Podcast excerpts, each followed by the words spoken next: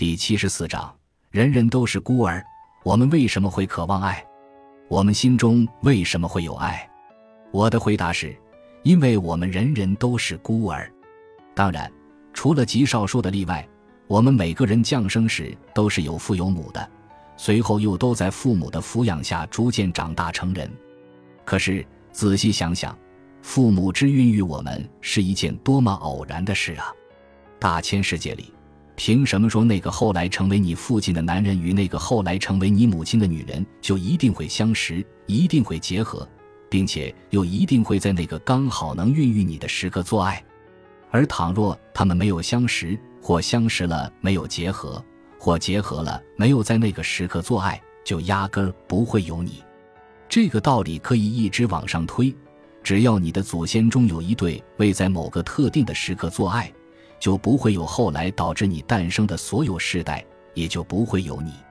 如此看来，我们每一个人都是茫茫宇宙间极其偶然的产物，造化只是借了同样是偶然产物的我们父母的身躯，把我们从虚无中产生了出来。父母既不是我们在这个世界上诞生的必然根据。也不能成为保护我们免受人世间种种苦难的可靠屏障。也许在童年的短暂时间里，我们相信在父母的怀抱中找到了万无一失的安全。然而，终有一天，我们会明白，凡降于我们身上的苦难，不论是疾病、精神的悲伤，还是社会性的挫折，我们都必须自己承受。再爱我们的父母，也是无能为力的。最后。当死神召唤我们的时候，世上绝没有一个父母的怀抱可以使我们免于一死。因此，从茫茫宇宙的角度看，我们每一个人的确都是无依无靠的孤儿，偶然的来到世上，又必然的离去。正是因为这种根本性的孤独境遇，才有了爱的价值、爱的理由。人人都是孤儿，所以人人都渴望有人爱，都想要有人疼。我们并非只在年幼时需要来自父母的疼爱，即使在年长时从爱侣那里，年老时从晚辈那里，故而寻找父母的隐秘渴望都始终伴随着我们。我们仍然期待着父母式的疼爱。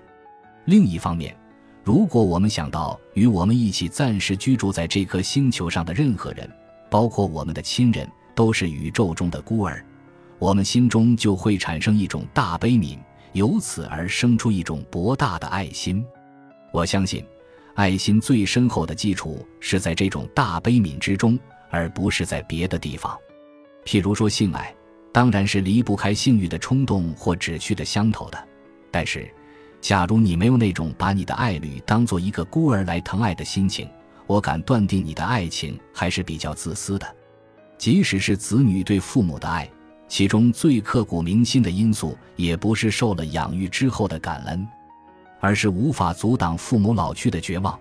在这种绝望之中，父母作为无人能够保护的孤儿的形象，清晰地展现在了你的眼前。感谢您的收听，本集已经播讲完毕。喜欢请订阅专辑，关注主播主页，更多精彩内容等着你。